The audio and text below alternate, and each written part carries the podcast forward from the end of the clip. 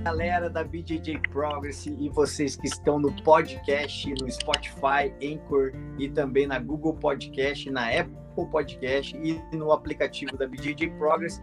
Hoje estamos numa live super especial, uma multicampeã, a Yasmin Nayara, que é atleta da Gigo Jiu-Jitsu, que vai trocar uma ideia com a gente hoje falar um pouquinho como o jiu-jitsu feminino tem se propagado pelos tatames do mundo e ela, como uma genuína representante, é, vai falar um pouquinho da sua história, vamos contar um pouquinho das suas experiências, que, por sinal, são muitas. Ainda muito jovem, a Yasmin já, já lutou em vários tatames, tá até internacionalmente, fez lutas que muitas meninas ainda não fizeram, que é a luta mista, né, em competição fora do Brasil, e a gente vai falar um pouquinho sobre toda a trajetória da Yasmin, até mesmo como ela se sustenta no esporte.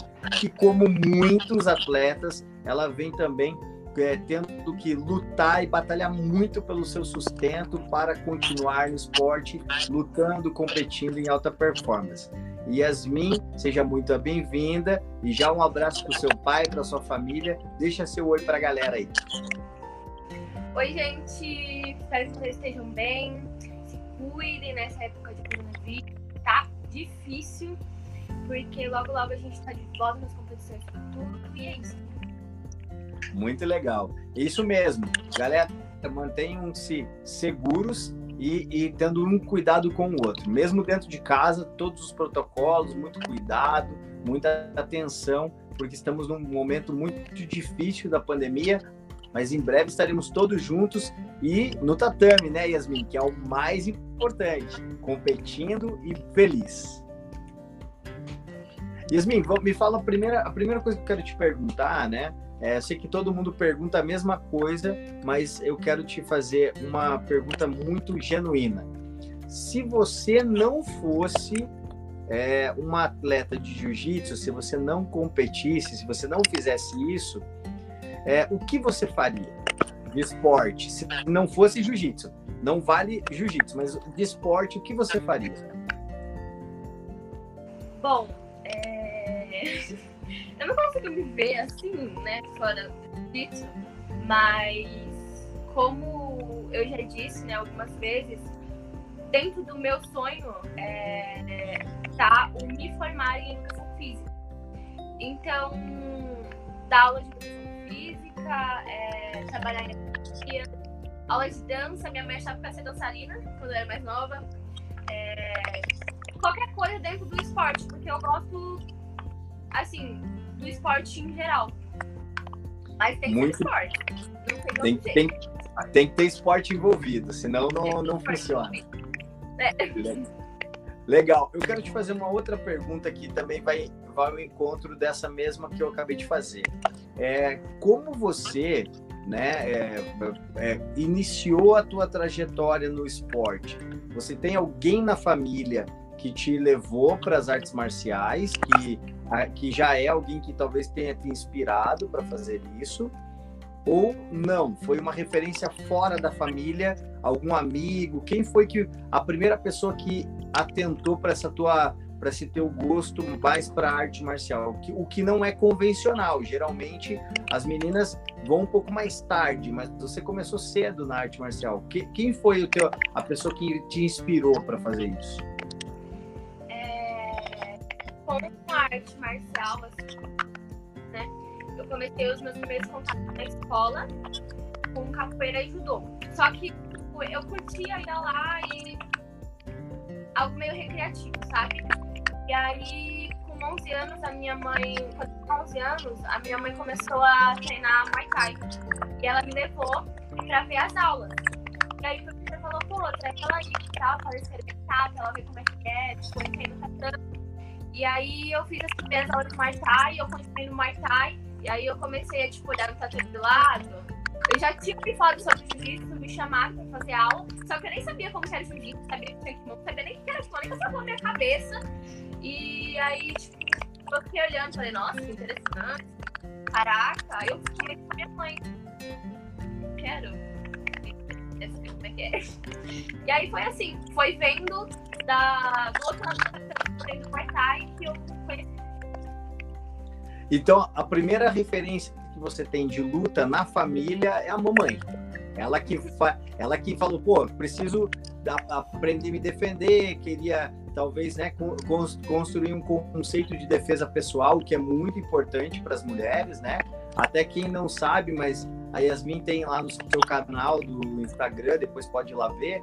Ela tem lá algumas dicas do porquê a mulher tem que treinar jiu-jitsu. É importante a mulher treinar jiu-jitsu. Então, é legal porque ela já tem uma referência. Então, a sua primeira referência foi a mamãe, que foi fazer um treino, treino de Muay Thai e falou: vem junto, vem assistir. E até então, até aquele momento de você ver a sua mãe treinando, você não tinha nenhuma referência de luta. Quem foi a primeira pessoa que levou você para a luta foi a sua mãe através do Muay Thai. Isso. Legal. E aí você não necessariamente foi para o jiu-jitsu, você estava só como uma espectadora, você estava só ali observando. E me fala uma coisa, por que, que você está falando para você tem esse olhar do tipo que legal para o jiu-jitsu? O que que te fez? O que que te encantou? Foram os movimentos, a queda, a complexidade? Porque o jiu-jitsu é muito cerebral, o que, né? O que, como essa coisa estratégica? O que que foi? Conta aí foi exatamente a complexidade. Tô olhando aquelas pessoas. Não, primeiro eu vi eles entrando no tatame, cumprimentavam o tatame assim, tipo, com respeito. Aí, tipo, eu não entendi o que tava fazendo, né? Eu não fazia nem. Só via, tipo, cumprimentando o tatame, aí eles cumprimentavam. Aí um faixa preta, o outro faixa azul, o outro faixa roxa. Falei, meu Deus. Aí eu vi lá, tipo, rolando no chão assim. Era um rola pra cá, um rola pra lá, e do nada de um pescoço, aí ia criando. E eu não fazia o que era essa coisa ali. E aí eu fiquei impressionada. Falei, gente, que negócio é esse? Interessante. Dá pra matar alguém, meu Deus. Mas aí, foi assim.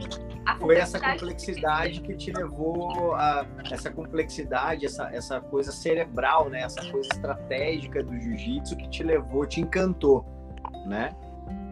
E te, me diga uma coisa, agora é uma pergunta já, já dentro do próprio esporte. Deixa eu colocar um fone que está tendo um, um, barulhinho e eu vou. Eu acho que é uma questão técnica, eu vou colocar um fone para ver se melhora, tá? Só um minuto.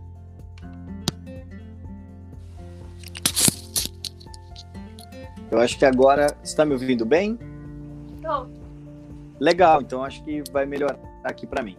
E, e é, me áudio? fala uma coisa assim teu áudio tá legal, tá bacana. Você tá sem fone, mas tá legal aqui. É, o que que acontece é o seguinte, a minha pergunta vai é, justamente nesse começo. Quando você é, vai pro jiu-jitsu, essa complexidade que o jiu-jitsu tem, foi algo que te atrapalhou no começo? Te deu aquela sensação de tipo, caraca, é muito mais difícil do que eu, do que eu tava, do que eu tava vendo. É, você rapidamente conseguiu assimilar aquelas aqueles movimentos complexos para você iniciar como iniciante, faixinha branca. Eu sempre brinco, faixa branca que não tem nem onde pôr grau, aquela branca lisa que não tem nem a, a parte preta, né, para colocar ali. É, foi, foi, como você se sentiu ali é, saindo de observadora para ir para o tatame? Conta um pouquinho para mim dessa experiência inicial sua. É, no começo, é claro, fiquei meio perdidinha, só que eu fui pegando rapidinho. E como eu, a gente começa aprendendo o básico, o básico para mim foi fácil para eu pegar. Eu acho que agora é mais difícil. Agora, que eu já tô, fazer cinco anos que eu, eu isso. É, tem umas posições que eu fico um pouco perdida, porque é complexo. O jiu-jitsu, mesmo eu tendo, tipo, quase 5 anos de jiu-jitsu, tem algumas posições que às vezes é um pouco difícil da gente pegar, mas antes, no começo, como era o básico, eu pegava rapidinho. Eu, eu tipo, dei uma avançadinha assim, bem, bem rapidinho, perto de algumas outras pessoas que eu já acompanhei de perto. Mas eu acho que é porque eu tava tão curiosa que meu interesse era, tipo, prestava atenção assim, ó, parecendo um, um olhar de doida, assim, olhando, sabe? Mas é, e Não. você falou da faixa, a faixa uh -huh. tem, tem a sardinha preta, o negocinho, nem me fale, tá? Porque eu lembro dos comentários do meu antigo professor, era faixa fantasma e faixa Gasparzinho, porque os meus graus não apareciam. É muito interessante porque eu, eu sempre comparo né, esse começo do, é, do, do jiu-jitsu você é muito, no, muito nova, muito jovem ainda, né? Você tá com quantos anos? 16 já, né? Fez 16 até porque você tá na faixa azul, então tem que ter 16 anos, não poderia ser diferente. É, o que que acontece?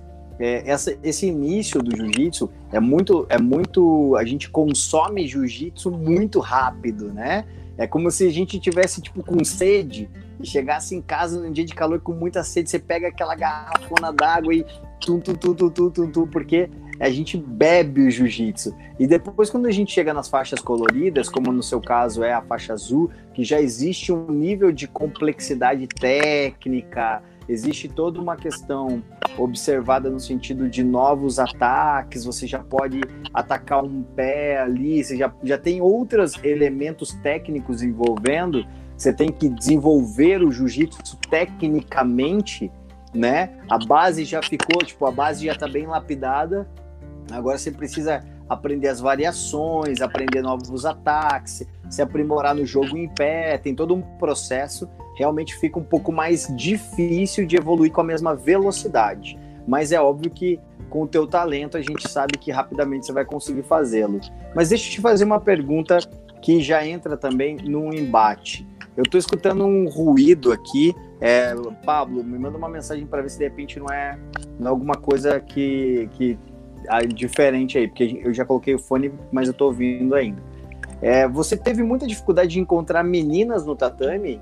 Yasmin, para treinar, para desenvolver teu jogo, você fez treino misto até que idade? Faz ainda, treina com os meninos, a, a, o teu tatame tinha mais meninas, era só você no tatame de menina, conta essa experiência do começo, quando você chegou na faixinha branca, houve um preconceito da sua família com relação a isso, para você ser menina e treinar luta, uma luta tão de tanto contato como o jiu-jitsu, né, porque no Muay Thai ainda você tem a distância, você tem o clichê, mas não é tanto contato físico. No caso do jiu-jitsu, não. É 100% contato físico. Como foi essa relação de preconceito, se ela existiu da parte da tua família ou não, e como foi a questão da acolhida no tatame enquanto você ser uma menina e ter, ter ou não outras meninas lá. Conta um pouquinho dessa experiência sua. É, quando eu comecei no jiu-jitsu, é, nas primeiras aulas eram adultos. Então, aí o professor aconselhou para eu fazer uma outra aula, que era com as crianças, e quando eu comecei, assim, tinha um nível considerável de mulheres, mas menos de meninos, né? É, de meninas bem menos, inclusive. Mas tinha meninas assim, tipo, de 12 meninos, umas 6, 7 tinha até que bastante. É... Agora, né, que a... o jiu-jitsu feminino está se propagando, né, as mulheres estão começando cada vez mais a interessar pela defesa pessoal, pelo jiu-jitsu. Eu estou realmente encontrando mais, só que, que nem na minha categoria. Eu sou peso 50 quilos. Aí já não tem tantas meninas na minha categoria, tem mais pesada. Mas. Não tenho encontrado muita dificuldade, não só quando acontece aquelas coisas no treino, que, tipo, algumas pessoas querem falar com você, que você machuca, ou sei lá, tipo de preconceito, eu acho que eu sofri mais preconceito dentro do tatame do que fora. Em relação a. Mais dentro. É, mais dentro, em relação aos homens. Tipo, preconceito, tipo, ah, não vou rolar com ela porque ela é menina, porque ela é frágil, eu quero rolar forte mas, assim, de fora, assim, da família, só da minha, da minha avó. Tipo, nossa, por que você vai fazer uma coisa de menina? Né? Tipo, balé. como, como é engraçado, né? Porque como o balé é uma coisa de menina, homens também dançam balé. Então, balé é uma coisa de menina, tipo, né? é, é, e, por que, que a luta não é uma coisa de mulher, sendo que a luta é uma coisa de mulher, é, assim como é de homem também, né? É, então nós, nós temos referências tanto de uma coisa quanto de outra. Não existe um esporte, não existe uma prática esportiva de homem ou de mulher, mas sim de quem quer praticar o esporte. E essa, essa, essa resistência familiar, ela em algum momento te desmotivou? Não, você sempre se manteve firme e forte ali no foco. Não, nem. Nem. Sempre forte no foco Passou batido. Passou É. batido. Passou batido. Legal. E me fala uma coisa, como você é, vê essa questão desse preconceito no tatame? Não, não vamos colocar como preconceito. Acho que preconceito é uma palavra muito forte para ser usada, mas é, vamos colocar como que você você é, como você vê essa essa seleção que as pessoas fazem de com quem rolar ou com quem não rolar, né? Porque acaba rolando essa coisa realmente de ser preterido, né? É, uma, é preterir a pessoa, tipo, ah, eu não vou rolar com ela porque ela é mulher, eu gosto de fazer um rola mais forte. Será que é isso? Ou será que é, de repente, medo ou receio de rolar com, uma, com, uma, com uma, uma pessoa, ó, vou usar aspas aqui para quem tá no podcast e não tá me vendo, vai me ouvir, mas colocando uma aspas, para quem é sexo frágil e de repente tomar uma pressão a mais e daí ficar meio feio. Tem- Você sente que também tem um pouquinho disso ou não? Eu acho que tem. Mas. Assim, eu. Eu vou falar como eu me sinto em relação a isso. Isso, como você se sente. É, quando alguém, tipo, nega um rola, mesmo que não fale com as palavras, às vezes a gente consegue sentir só no olhar quando a pessoa Verdade. fala, não, agora eu tô cansado. E, na e é homem, na maioria das vezes. Tipo, a gente fica tipo, caramba, é, eu acho que uma pessoa é, pode encontrar um jeito dela mesma evoluir, mesmo rolando com uma pessoa que ela acha que não vai ajudar em nada pra ela. Por Perfeito. exemplo, não precisa toda, toda a sua força, mas você pode pôr a sua técnica ali, você pode treinar a sua técnica, ver se funciona com pessoas menores que você e etc, sabe? Tem agregar a todo mundo, é só saber usar o instrumento de treino. Muito é bom, o- excelente. O, o corpo humano da outra pessoa, no caso a gente mulher. Sim, mas excelente colocação, acho que você está certíssima. Eu acredito que essa questão de negar o treino é negar o direito de evoluir, né? Então é, é, é, é uma coisa que deve ser repensada nos tatames, porque se você tá ali para poder evoluir, não importa se a, se a pessoa tá cansada ou não. O jiu-jitsu é para a gente utilizar no momento que a gente está cansado, usa a técnica. No momento que a gente, se a gente é mais forte, a gente aprende a evoluir, talvez desenvolver um jogo mais leve. Se você joga por baixo, joga por cima. Se você joga por cima, joga por baixo, para poder proporcionar um treino. Eu quero agora ir para um outro caminho aqui da nossa conversa. É, hoje, você realmente vê a evolução do jiu-jitsu a partir também da equidade, né? Você sabe o que é equidade, né, Yasmin? É, equidade é, é a equiparação de direitos e de oportunidades. Então, você vê, você luta muitos eventos, a gente se encontra em alguns deles, né? E você vem lutando e cada dia que a gente que passa, a gente vem, vem observando uma quantidade maior de mulheres, né? Mulheres, senhoras, jovens, meninos, crianças competindo. Mas ainda, o, a, proporcionalmente é muito pouco. Né? Vamos, vamos ser, se, sejamos honestos, ainda é muito pouco para comparativos, né? E um exemplo mesmo que chamou muita atenção foi no, no Mundial no Gui, né? Que nós estivemos lá, inclusive conversamos. A quantidade de mulheres é muito pequena frente ao dos homens, é praticamente 1% naquele evento em específico, tá? Não estou falando outros, pode ser que sejam mais, mas naquele evento no início do ano, agora de 2021, nos encontramos lá, falamos um pouquinho e você, e a gente viu, pô, muito poucas mulheres, pouquíssimas. Você atribuiria isso a quê? A, a, a dificuldade de encontrar um treino para as mulheres sentirem confiança de competir. Realmente, para a mulher é mais difícil ser uma competidora do que para o homem ou as mulheres ainda não se engajaram em competir? Que, qual é a sua opinião sobre isso? Então, eu acho que tem um pouquinho de cada coisa. Tá. Mas, tipo, é que eu, eu não posso falar isso porque eu sou uma entre várias. Sim. Né, sobre autoconfiança. Eu, eu, eu acho nós mulheres, a gente precisa de um empurrãozinho a mais, assim mas por conta do que a gente acaba passando às vezes no tatame mesmo. A Verdade. De, de, incentivo, as pessoas, os homens, às vezes, tipo, negar rola, a gente fica tipo, será que a gente é a gente consegue? Tipo, na academia negam rola pra mim, será que eu vou chegar lá? Tipo, não vitimizando, mas é porque realmente acontece. Mas eu acho que é um pouquinho de cada coisa. Legal, muito boa a tua observação, porque essa questão da autoconfiança faz todo sentido você falando agora, porque se a pessoa não tem um treino adequado ou dentro dos padrões competitivos, ela acha que ela está abaixo do padrão competitivo para alta performance, ela não vai para o mundial lutar.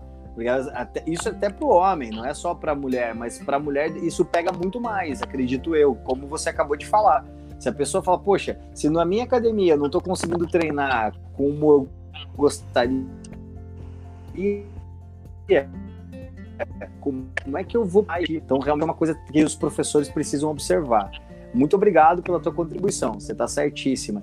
E uma outra questão mesmo é, é a questão de que para as mulheres tudo é mais complexo, né? Se ela tem um namorado, se ela é casada, se ela é noiva e o, o seu companheiro já não é do, do, do mundo do esporte, ela já vai ter a primeira barreira para poder viajar, para competir, para poder, né? Já complica. Se ela é uma pessoa mais madura, ela tem uma família e ela é mãe, já complica mais ainda.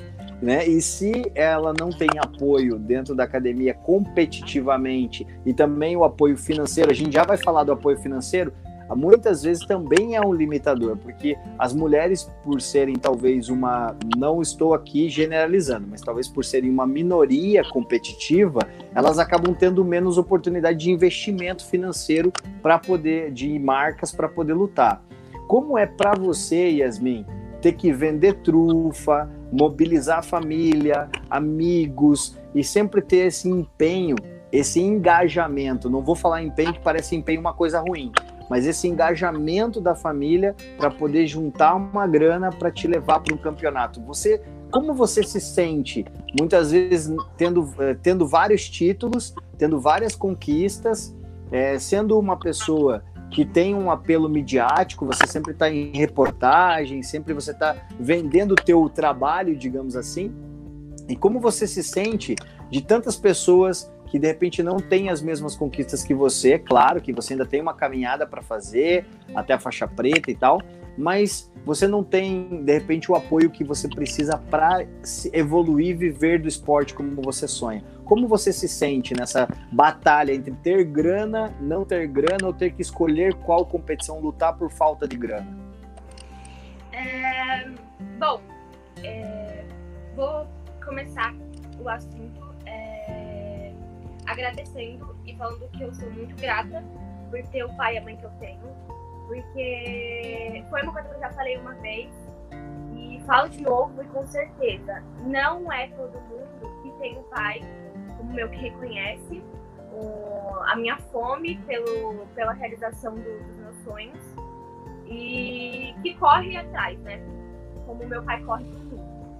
Minha mãe me apoiando sempre e sobre os patrocínios, parceria, verba, é, eu, é eu, eu fico um pouco triste por, tipo, a, a gente às vezes recebe um não quando a gente corre atrás de alguma coisa assim porque é por uma. Eu acho que, é uma, na minha opinião, na minha opinião, né?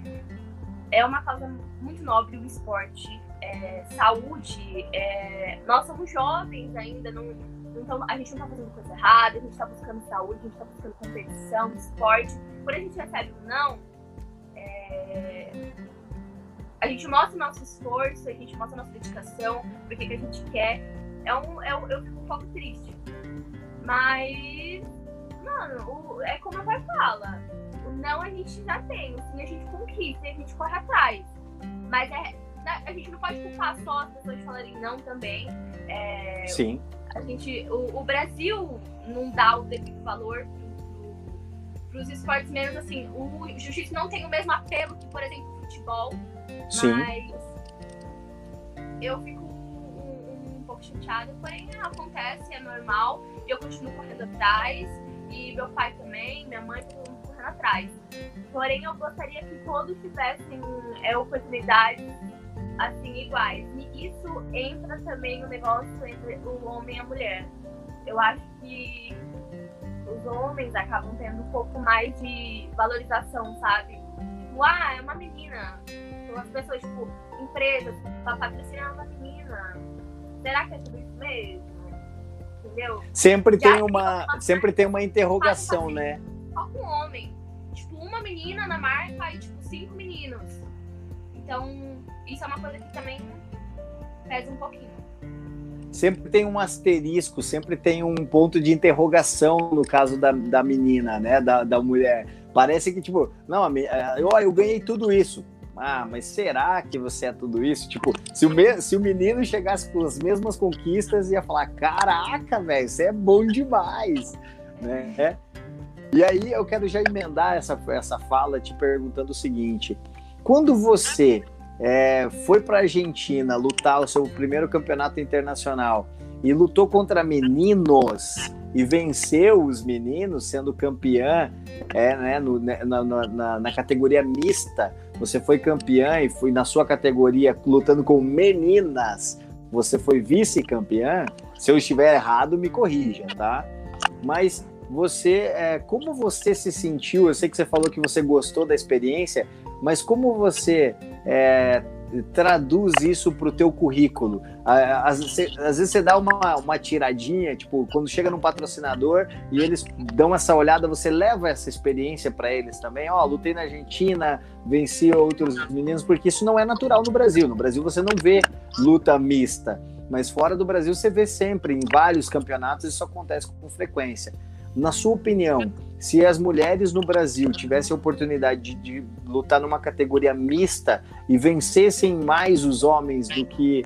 É, né, e vencessem, no caso, é, isso repercutiria de maneira positiva, até mesmo para esse reconhecimento e as empresas investirem mais nas mulheres? Você acha que existiria uma equidade de oportunidades ali? Bom, com certeza sim poderia causar alguns conflitos, assim, com aqueles homens sexy frágil, mas com certeza sim, com certeza sim, porque a gente estaria tipo, aqui no Brasil, né, estaria fluindo, as pessoas estariam vendo as gravações das lutas, as fotos, é, a mídia, assim, em si. E com certeza isso influenciaria para melhora na valorização das meninas em relação ao patrocínio e parceria. Com certeza. E você você acha que essa iniciativa, por exemplo, da, da luta que vai rolar da Gabi contra o Greg, isso vai abrir portas para essa discussão, na sua opinião? Com certeza. É, né? Por isso, estou esperando por isso. Eu tenho certeza que sim, porque é, uma, é, uma, é algo que também nos anseia demais. É, é, é, não é uma questão de um contra o outro, não é o homem contra a mulher mas é a equidade, é a oportunidade de ser igual para todo mundo, porque numa luta como essa, que é uma luta de uma luta peso combinado mista, ela faz com que a mulher, sendo vitoriosa, ela tenha a mesma oportunidade de receber a mesma quantidade de dinheiro que o homem receberia.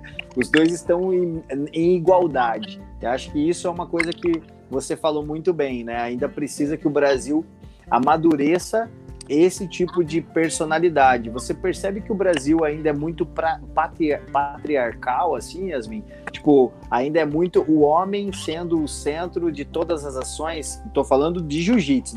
A gente poderia falar de economia, de política, de qualquer coisa, né? Mas você sente que é mais isso mesmo, que o homem, é, que, que o Brasil é mais patriarcal na parte da, do esporte e valoriza mais o homem, assim como o futebol feminino e masculino é, e tal.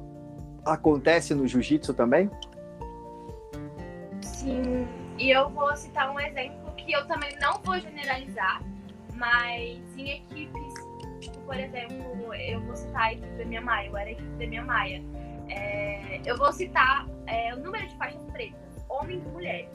Sim. É só um exemplo eu vi na, na equipe da Maia, assim, de perto, não, não cheguei a ver mais. Uma faixa preta e o resto homens. Uma faixa preta mulher e o resto do homens. É um exemplo. Tipo, Esse... vejo muito mais homens faixa preta do que mulher. Você sente que isso também, Yasmin... Pode falar, desculpa, te cortei. Pode falar, pode falar. Não, é, eu vejo muito mais tipo, representantes faixa pretas homens do que mulheres não são em todas as equipes, mas que nem agora, na equipe que eu tô. Eu fui ver várias mulheres satisfeitas num tatame só, agora nessa, nessa equipe que eu tô, agora na Gigo. Que a Tamara, a Yara, antes, entendeu? A Graciele de Salva, enfim.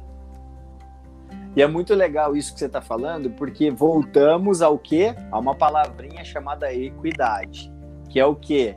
Né? Se você, se as meninas não têm uma faixa preta na frente delas para se referenciar, como é que elas vão entender que aquele é o lugar delas de fala, né?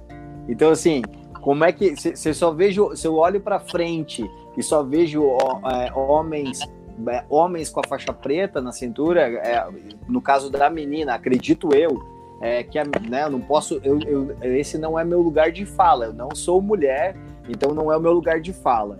Eu tenho lugares de fala em outras questões de, de, de racismo e tudo mais. Mas no teu caso, você que é mulher deve falar melhor do que eu. Mas é muito difícil você olhar para frente e realmente não, re, não se reconhecer na, na, na, nos, seus, nos seus ídolos, né? Então, quão importante é terem mulheres faixas pretas para que as meninas se referenciem e vejam que aquele é um lugar para elas, que elas vão chegar lá e se elas aquele é um lugar que elas vão ter é, como delas também. Fala um pouquinho sobre isso, da importância das mulheres faixas pretas no tatame como um, uma um, as, as, ídolas do tatame e não os homens. É, eu acho importante, principalmente por a gente se inspirar é, em um ser humano que tem tudo que a gente tem. Tipo, é um, é um corpo feminino, é, consideravelmente e notável. É, é uma força diferente da do homem, uma mulher Sim. com peso de um outro homem, continua, a força continua sendo diferente. É, a gente, como eu disse, a questão da autoconfiança, né? Que para a mulher eu creio que seja bem diferente da, do, do, do, do que é para o homem Sim. pelas questões que a gente falou que ocorre dentro do tatame, fora do tatame também, a autoconfiança acho que acaba sendo menos. Eu não vou generalizar, falando por mim, eu Sim. acho.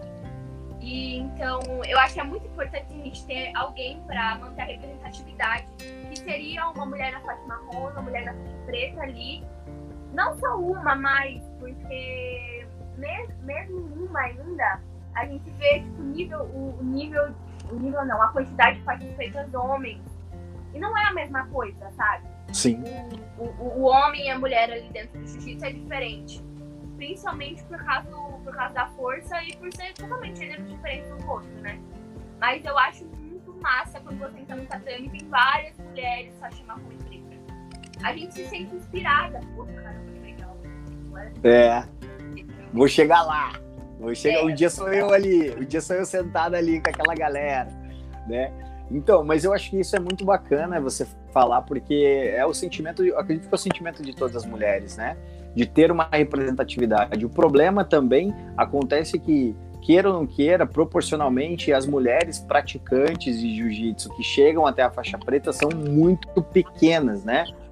Até porque, como eu acabei de falar, tem todo esse tem todo esse, esse entrelaçamento social. A mulher, ela ela namora, daí o cara não é do jiu-jitsu, daí não quer que ela treine, daí a mulher acaba cedendo, depois ela casa, ela engravida, daí larga o jiu-jitsu. Então tem todo um processo social, cultural e também relacional que tem que ser contemplado, que é difícil, mas a gente com certeza as mulheres cada dia estão ganhando muito mais força. Temos mulheres incríveis, atletas sensacionais, como você acabou de falar, a Tamara, pô, é um fenômeno do jiu-jitsu. É, é lindo vê-la lutar, agressiva, técnica, contundente. É, é muito legal ver é, o trabalho da Tamara. É, outras mulheres como Bia Mesquita, Bia Basílio, Gabi também, Garcia. Temos aí, pô, atletas, da, muitas mulheres, muitas atletas. Mackenzie, no MMA temos aí Mackenzie, temos a, a, a Ribeiro, temos uma galera incrível também é, que, né, a própria Chris Borg.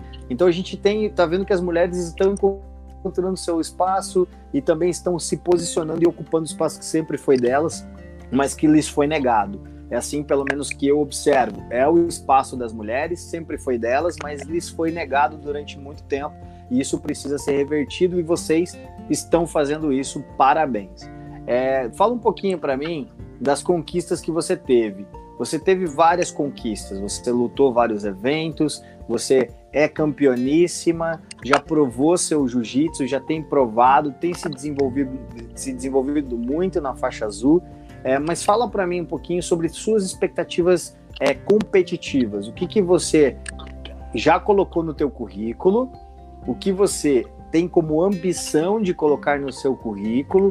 Ah, e o que você projeta na sua vida lá na frente é, com a educação física e a chegada da faixa preta.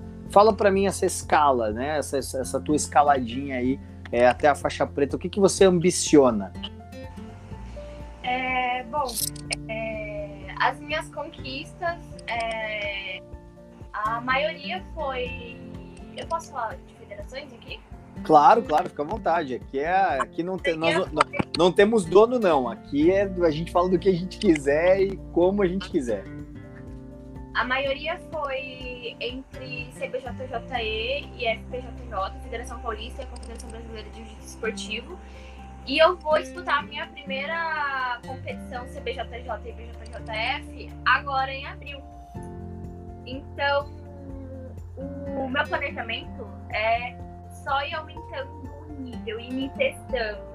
E se eu chegar num teste e eu ver que tá faltando alguma coisa, eu vou focar naquilo, eu vou em cima daquela tecla até melhorar.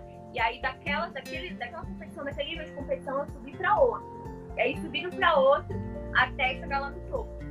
Porque um dos meus maiores sonhos é estar tá entre as melhores, é inspirar mulheres como algumas mulheres me inspiram também. Show de bola. E você já tem então um planejamento. Pelo que eu tô vendo o teu olhinho brilhar, aí você já tem um planejamento que é tipo, eu vou, eu vou me testar aqui, aí ok, se tudo ficou, se foi como eu imaginava, eu subo um degrau e vou me testar um pouco mais em cima, mas se deu ruim, eu tiver um pouquinho de dificuldade, eu volto com certo e, e vou de novo. Você já tem isso muito bem é, é, lapidado dentro da tua, da tua estratégia de jogo. Então, esse ano, é, agora esperamos que para o segundo semestre aí as coisas realmente voltem a, a funcionar com a chegada da vacina e tudo mais a todos os brasileiros. A tua estratégia esse ano é se consolidar na faixa que você tem e ambicionar o que vem pela frente. Como você se vê na faixa azul no nível de maturidade competitiva? Você acha que você já chegou no teu auge no, no, que você gostaria de desenvolvimento físico, técnico dentro da faixa azul? Ou você ainda precisa dar mais um upgradezinho? Você acha que ainda tem uma, uma lenhazinha para queimar até chegar no teu, no, na tua melhor forma? É, eu tô agora, eu sou juvenil B, né? Tô meu segundo ano uhum. juvenil. E meu segundo ano na faixa azul. Eu acho que eu tenho que me testar ainda. É, pedra uhum lapidada ainda. Eu acho que tem bastante coisa para melhorar. É, eu me cobro bastante, viu? Mesmo quando eu ganho, eu vejo e falo, nossa, quanto eu ganho isso. Eu acabo me cobrando mais quando eu ganho do que quando eu perco algum campeonato. Então eu acho que falta, falta uma, uma coisinha assim. Eu quero fazer pelo menos um ano de faixa azul adulto. Quero me testar no adulto antes de ir pra roxa. Então, antes, é, nós podemos ver, então, você antes de, de estar no adulto, você você quer você quer dar um pulinho para lá, você quer, você quer se testar no adulto antes de ir para a faixa roxa. Essa, esse teste, esse teste tem a ver com o teu sonho de ser campeã mundial em todas as faixas? Tem sim. Diria eu, que eu você diria que é e eu sei que eu preciso evoluir, tem coisas para melhorar o jiu-jitsu é muito vasto, técnica, posição nova. Então, eu quero absorver o máximo que eu puder agora na faixa e dar o meu máximo em todas as competições. Se eu não conseguir em uma ali, eu vou voltar nela. Eu vou voltar na, tipo, por exemplo, uma, uma competição muito importante. Eu fiz um teste, faltou alguma coisa, eu vou voltar ali. Voltar naquela competição, eu pretendo eu vou alcançar meu objetivo. Não importa se eu lute duas, três vezes, eu vou, eu vou alcançar meu objetivo. Mas eu acredito muito em mim, né? Eu tinha esse problema antes com a, com a autoconfiança. Agora eu acredito muito em mim. Eu acredito que vai dar tudo certo. Porque eu tô me esforçando, eu tô dedicando. E vai ser por mérito. Mas é isso. Eu quero, eu, eu quero, eu quero ter essa experiência de ser o primeiro ano de, de adulto na Azul. E não é nem só por causa disso, eu quero ter essa experiência mesmo, antes de, de pegar roxo. Mas eu não sei, né? Vai tudo conforme o meu professor. Porém. É. Bom, gente, eh, os planos você pode fazer, é seu direito. Agora tudo realmente vai depender de, de como os planos forem colocando, sendo colocados em prática, o que, que o que, que, vai te levar, né? Mas com certeza vai ser coisa boa, porque você está focada e quando nós estamos focados, com certeza o objetivo é alcançado de maneira bastante lúcida. É, deixa eu fazer uma. Chegamos aí a 40, 41 minutos de live e eu quero ter a oportunidade agora de ver o que, que teu povo aí, teu batalhão, teu exército escreveu para você. Então eu vou pedir pro, pro nosso querido é, Pablo, Bruno, começar a soltar aí pra gente os comentários da galera, carinho, vamos ver. O Nerd mandou, boa noite, boa noite Nerd, seja bem-vindo. Quem mais aí? O que mais tem pra gente? É, o Sandro colocou, nossa campeã, um abraço, Sandro. O que mais tem lá pra gente? Quem quer? Marinalva. É, boa noite a todos. Boa noite, Marinalva. Seja bem-vinda. Quem é Marinalva? Conhece, Yasmin? Não conheço. Não? Mas seja bem-vinda. É, é, estamos na luta da igualdade, principalmente no esporte, as mulheres, a competência com a Yasmin. Muito legal aí, ó, Yasmin. Você já se tornou, então, uma, uma, uma voz feminina nos tatames pela luta da igualdade, diz a Marinalva. Manda um beijo para ela aí. Beijo, Marinalva. Muito legal. Quem mais lá? Vamos ver mais, mais mensagenzinha. É, é, que craque futsal. Bom.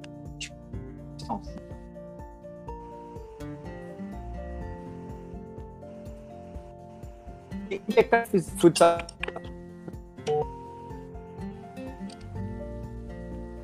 Conhece Oi? quem é o Crap Futsal ou não, Yasmin? Conhece? É um time de futebol regional. É. Você joga? Não. Não. Bora lá, quem mais mandou? É, Karina mandou ali, ó. Oi, tá. Amo demais. Quem é a Karina? Ah, é... Seja bem-vinda, Karina. Minha amiga, mãe do meu melhor amigo. Show. Família, Beijão, então. Família aí, seja bem-vinda.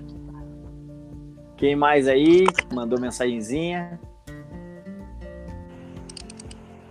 Pode soltando aí, Brunão, pra gente. Tá bom? À medida que a galera for, for mandando, você vai soltando o que a gente vai falando aqui. É, Yasmin, eu tenho uma, uma outra questão que eu queria tratar contigo, que é a questão é, realmente você tem se, se mostrado super competitiva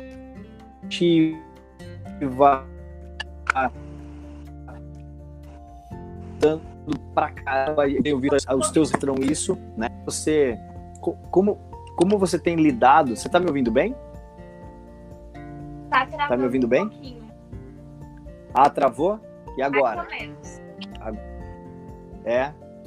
Será que tá, tá, me, tá me vendo tá me ouvindo? A imagem tá travando e aí tá tra... a voz. Tipo assim, tá chegando atrasada. Tá caindo. Quando a voz dá uma travada, a imagem solta. Tá. Eu vou ver se não é conexão. Vamos, vamos, vamos conversando aqui. Se, aí Pablo vai acompanhando aí pra gente. É, você, é, como é para você o seguinte? Como você tem lidado emocionalmente com a competição? Você ainda é muito jovem. E como você lida com a competição é, sua, tá, Yasmin? Como você lida com você ser competitiva e como você lida com a competição realmente contra um adversário, uma adversária que você vai enfrentar, ou seja, em ambiente competitivo, como você se sente e como a Yasmin se sente enquanto uma atleta competitiva. É, eu fico bem ansiosa, eu sou uma pessoa bem ansiosa, você pode ver no começo, tremendo com a mão suando, mas em questão de campeonato eu fico totalmente focada, minha cara até fecha, totalmente focada, porém ansiosa e dentro do coração assim, meu Deus, cadê eu, eu, pessoa eu queria chegar no campeonato e já entrar direto no tatame, porque o tempo que eu fico ali na hora de concentração, tô pensando, nossa, posso fazer isso? Não, não, não, não. Eu tava planejando fazer isso. Não, vou fazer. Não, peraí, mas se eu fizer isso aqui? Não, vou fazer guarda. Do nada eu falei, não, vou fazer. Não, vou tentar fazer. Vou, vou levantar uma queda. Não, não, não. Aí eu fico assim, sabe? Aí vários pensamentos. Mas eu sou focada. A ansiedade não tem me atrapalhado é, como me atrapalhava antes. E uma vez eu entrei até quase caí, porque minha perna tava tremendo, assim, meio bamba. Porém, eu tô me acostumando, né, com, com as competições. E tá, tá saindo, por mais que a ansiedade me deixe um pouco trêmula, ou pensando muito pra frente, muito no futuro, em vez de pensar no que tá acontecendo na hora, eu tô me saindo muito bem em relação a isso. Eu entro focada. E você tem algum acompanhamento psicológico? Você faz algum trabalho para poder te reconectar, trabalhar os medos, ansiedade? Você tem alguém que cuida de você na área? É, recentemente eu, eu entrei em parceria com o coach mental Cleiton Carvalho, né? É, a gente começou faz uns dois meses, se eu não me engano, uns dois meses. E já fez uma. Eu ia falar palavrão, meu Deus, calma. Já fez muita diferença, porque eu, eu já falar palavrão, mas calma, sei lá. É, já fez diferença só no pouquinho, porque, meu, além da motivação que eu tiro interna de mim mesma, vem um incentivo, como ele é voltado pro esporte. Meu, são vídeos que eu assisto sobre Michael Phelps, sobre, assim, coisas de, de atletas incríveis que ele conversa comigo e, meu, assim, melhor coisa, sério, porque é um incentivo diferente. Uma pessoa que tá ali trabalhando para aquilo, aquela pessoa ela trabalha e vive a vida dela para aquilo, para fazer você ter uma mentalidade de campeão, para você ter uma mentalidade de vou entrar lá e vou ganhar essa, essa competição. Eu ia falar palavra de novo. Mas tudo bem. Muito legal. E, é, e isso, isso para você tem, feito, tem sido uma, um diferencial. Sim. Como é o nome dele? É Coach Cleiton Carvalho. Legal. Um abraço, Cleiton. Sucesso, um ótimo trabalho que você está fazendo com a Yasmin. Espero que você continue é, formando grandes campeões. É, qual, qual qual, qual, outra, qual outra atividade? É, trabalhado também a é, questão de musculação, é, tem feito um trabalho específico, está fazendo LPO, né, que é levantamento de peso livre. É, como, que está sendo essa questão? Você tem um, um, professor, alguém, um educador físico que tem cuidado de você, que tem montado seus treinos? É, você tem é, esse amparo também no teu staff de ter alguém que cuida da tua alimentação. Como que são as pessoas que trabalham ao teu redor? É a mamãe que cuida? Como que funciona tudo isso? É... Eu tenho acompanhamento de mês em mês com o nutricionista William, mas em relação à musculação, agora que parada, né? A musculação tá meio pesada a situação do Covid. Sim, mas... sim eu tenho, eu tenho alguns treinos montados para mim, que foi um amigo do meu pai que trabalha com educação física que fez. Uhum. E aí, na, na minha equipe, a gente tem um certo horário para todos os competidores fazer lá treino de musculação e preparação física. Aí a gente, a gente faz, e a gente vai fazendo. Aí às vezes tem lá os instrutores, a gente, eu, pelo menos eu tive minhas dúvidas, né, com medo de estar fazendo alguma coisa errada. Tem por exemplo, o Juan, que é faixa, faixa preta, e a gente tive minhas dúvidas com ele também, porque ele é formado em educação física. Muito legal. Aí eu tô tudo certo, fazendo errado, mas eu não tenho acompanhamento assim, fixo. Profissional de alguém cuidando, é. né? Mas legal, daqui a pouco vai precisar, né? Porque quando você vai evoluindo, alta performance, você vai ter que concentrar um pouco mais de, de especialistas ali cuidando de você. Muito legal. Aí como, como funciona a tua educação? Essa é uma outra pergunta importante. Você tem 16 anos. Como funciona essa, esse monitoramento das suas notas? Como você se relaciona na questão dos, da, dos seus estudos? Você é uma boa aluna, sendo honesta, ou não é uma boa aluna? Você consegue estudar de maneira independente, à distância? Como está sendo essa, essa questão? Porque você tem um sonho de ser uma educadora física. E aí, para isso, você precisa ir para uma universidade, fazer o Enem, tem todo um processo. E aí, essa, essa Covid, ela atrapalhou, atrasou alguns desses projetos. Como você se sente é, nesse processo da, tua educação? Você, você tá legal, tá mais ou menos? Como que é isso? É, tá mais ou menos. Meu pai teve que pegar no meu pé. Tempinhos aí, que recebeu ligação da escola. E... Porque eu tava muito habituada no jiu-jitsu, sabe? Tipo, então, tipo, quase tipo, o dia inteiro quase na academia e não tava fazendo algumas lições online. Mas meu pai me deu uma chamada e aí, tipo, eu botei. Porém, eu sou, eu sou uma boa aluna, tirando isso, que eu não tava fazendo as lições. É, eu pego as coisas com facilidade, minhas notas são boas, menos em matemática, física, porém eu tento. E é isso, eu, eu, eu, eu tô me ajeitando, eu tô conseguindo fazer as lições agora online. É, tá tendo lives, né? E a maioria das lives são no horário de treino. Porém, agora eu tô, eu, eu tô meio parada, né? Então tá tranquilo acompanhar. Mas é, as lives são, tipo, a maioria exatamente no mesmo horário dos meus treinos. Aí eu fui conversado isso lá com o diretor, e aí tá tudo bem, eu tô conseguindo fazer as lições. Legal, isso é muito, é muito importante porque é, é, é uma boa aluna é, já, é, já é uma grande aluna, porque a gente tem que sempre olhar o seguinte: tem pessoas que vão ter, obviamente, mais habilidade, mais aptidão para os estudos, isso é uma coisa extremamente natural. Existem pessoas que têm maior dificuldades em algumas matérias, outros até não têm tanta habilidade assim para poder estudar e por isso acabam até abandonando em algum momento, né, na sua vida ali próximo da faculdade, até para que o esporte, a, a, vida dentro do esporte seja 100% dedicada ao profissionalismo dentro do esporte. É, ainda no Brasil é muito difícil.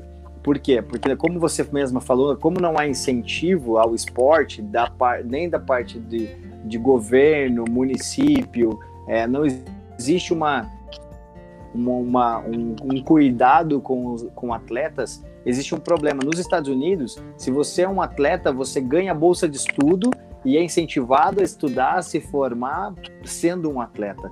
No Brasil, é completamente o contrário. Você é desestimulado a estudar pra, porque eles evitam que você. Ele, a maneira como é pensado o esporte no Brasil, eles dizem assim, cara, ou você vai ser atleta ou você vai estudar. Eles colocam uma faca no teu pescoço. É óbvio que você tem uma assessoria do seu papai, da sua mamãe, que vão, obviamente, fazer com que você conclua seus estudos. Mas também é muito importante para a formação de novos professores com formação na área de educação física.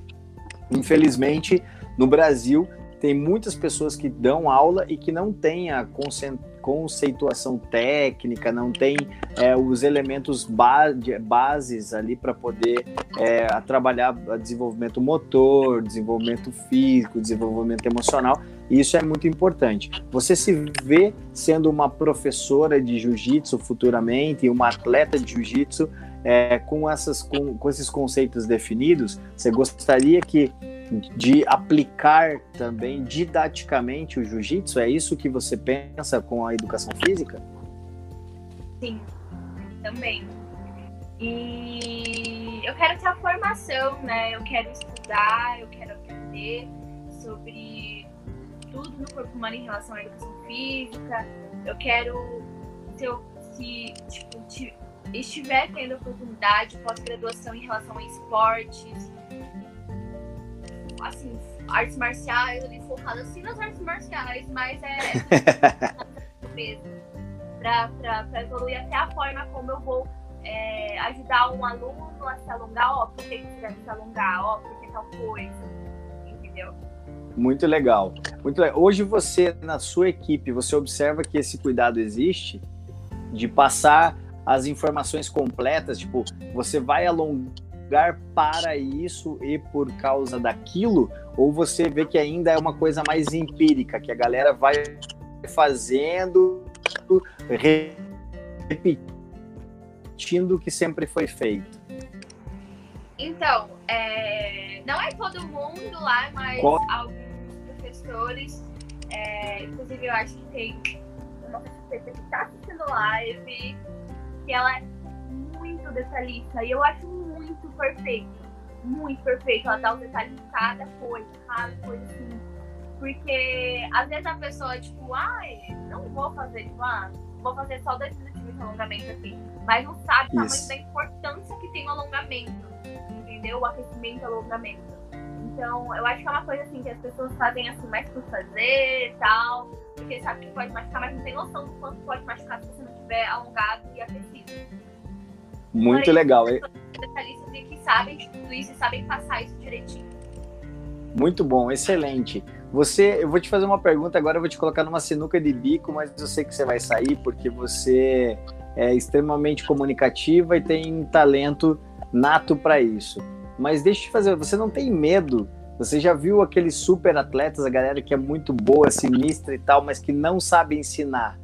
Porque se dedicou tanto à carreira de atleta que hoje não sabe dar uma aula. Você não tem medo de, de repente, em algum momento, você perder essa paixão por lecionar, ensinar, é, pela questão do teu nível competitivo? Você não acha que, de repente, em algum momento, você pode se tornar apenas uma competidora e, de repente, não conseguir realizar o sonho de ser uma educadora física? Você não, te, não, não tem esse, esse receio de, de repente, isso acontecer?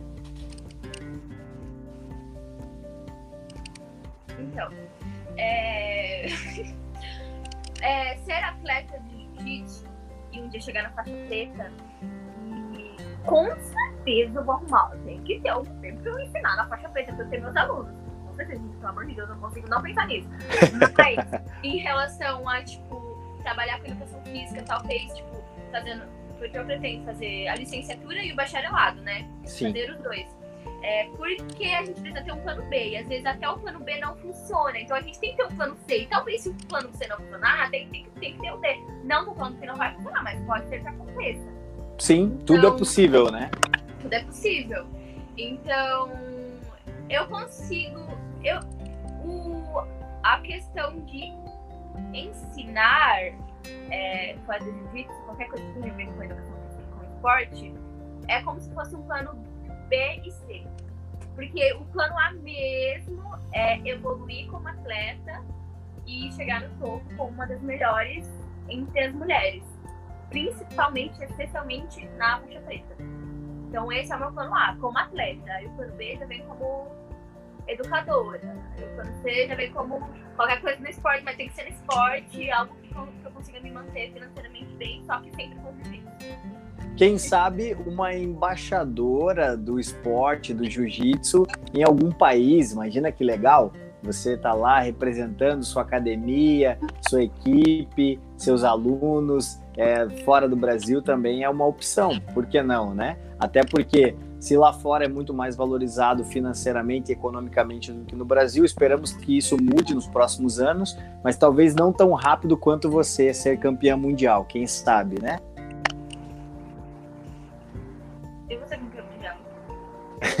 com certeza, com certeza será. Yasmin, eu quero deixar aqui o microfone aberto para você agora. Eu quero que você dê os seus agradecimentos. A gente está chegando no final da live. Manda seu beijo, seu abraço. Agradece todo mundo. Não tenha pressa. Pode agradecer todos que você quiser. Não esqueça ninguém, tá bom? Não esqueça ninguém. Principalmente manda um beijo carinhoso pro papai, porque ele que fez toda essa interlocução para a gente fazer essa live hoje. Pode fazer seus agradecimentos que depois eu encerro. Fique à vontade. Tudo que você quiser falar agora, pode falar. Fica à vontade. Tá bom. Agora eu fiquei um pouco com vergonha, um pouco tímida, mas vamos lá. é, obrigado, pai. Obrigado, mãe. Eu amo vocês. Um beijinho no coração de vocês. Obrigado a todo mundo que está assistindo. Obrigado, Karina. Obrigado, Grace. É... agradecimento especial para vocês. Quero agradecer aos patrocinadores, apoiadores e parcerias. É, obrigada, Art for Fight, por estar aí com essa parceria de Fightwear, né? Roupa, roupa pra lutar, hashwear, short, bermuda. Quero agradecer a Neutro que é a marca que eu fiz de kimono. NX, confecções esportivas. Quero agradecer ao JS Protetores Locais. Quero agradecer ao Sport Motors, patrocínio Bravo agradecer a Top Prime Tatuapé, tá tudo bravo também. É, o coach Cleiton Carvalho que tem feito um trabalho ótimo comigo, muito, muito bom, as conversas, as sessões são muito boas. Quero agradecer também a. Deixa eu ver. Ao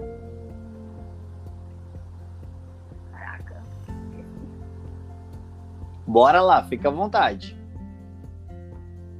Ah, eu acho que acho que é só. Um agradecimento aos meus patrocinadores, a minha família, agradecer a Deus, agradecer a oportunidade de eu estar aqui nessa conversa super legal com você. Que você falou que ia ser de boa, que ia estar tudo bem, realmente foi tudo bem, tudo bem, paz de coração. Mas é isso. É... Quero agradecer a pizzaria aqui em Nápoles. Toda vez que ganhar o campeonato, eu vou comemorar com uma pizza de lá. E é isso. Muito Legal. Obrigada. Agora eu faço os meus agradecimentos. Quero agradecer a todos vocês que estão com a gente aqui na live. Quero convidá-los para é, se inscrever no canal, para ativar as notificações para ficarem ligados em tudo que vai acontecer. Também quero convidar todos vocês para baixar o aplicativo da BJJ Progress, ouvir todos os nossos, nossos podcasts com exclusividade. Vai ter um podcast da, Yas, da Yasmin e Nayara também disponível na, no Spotify, na Anchor, na, na, na, Google Podcast, na Apple Podcast e dentro do nosso aplicativo nas próximas semanas.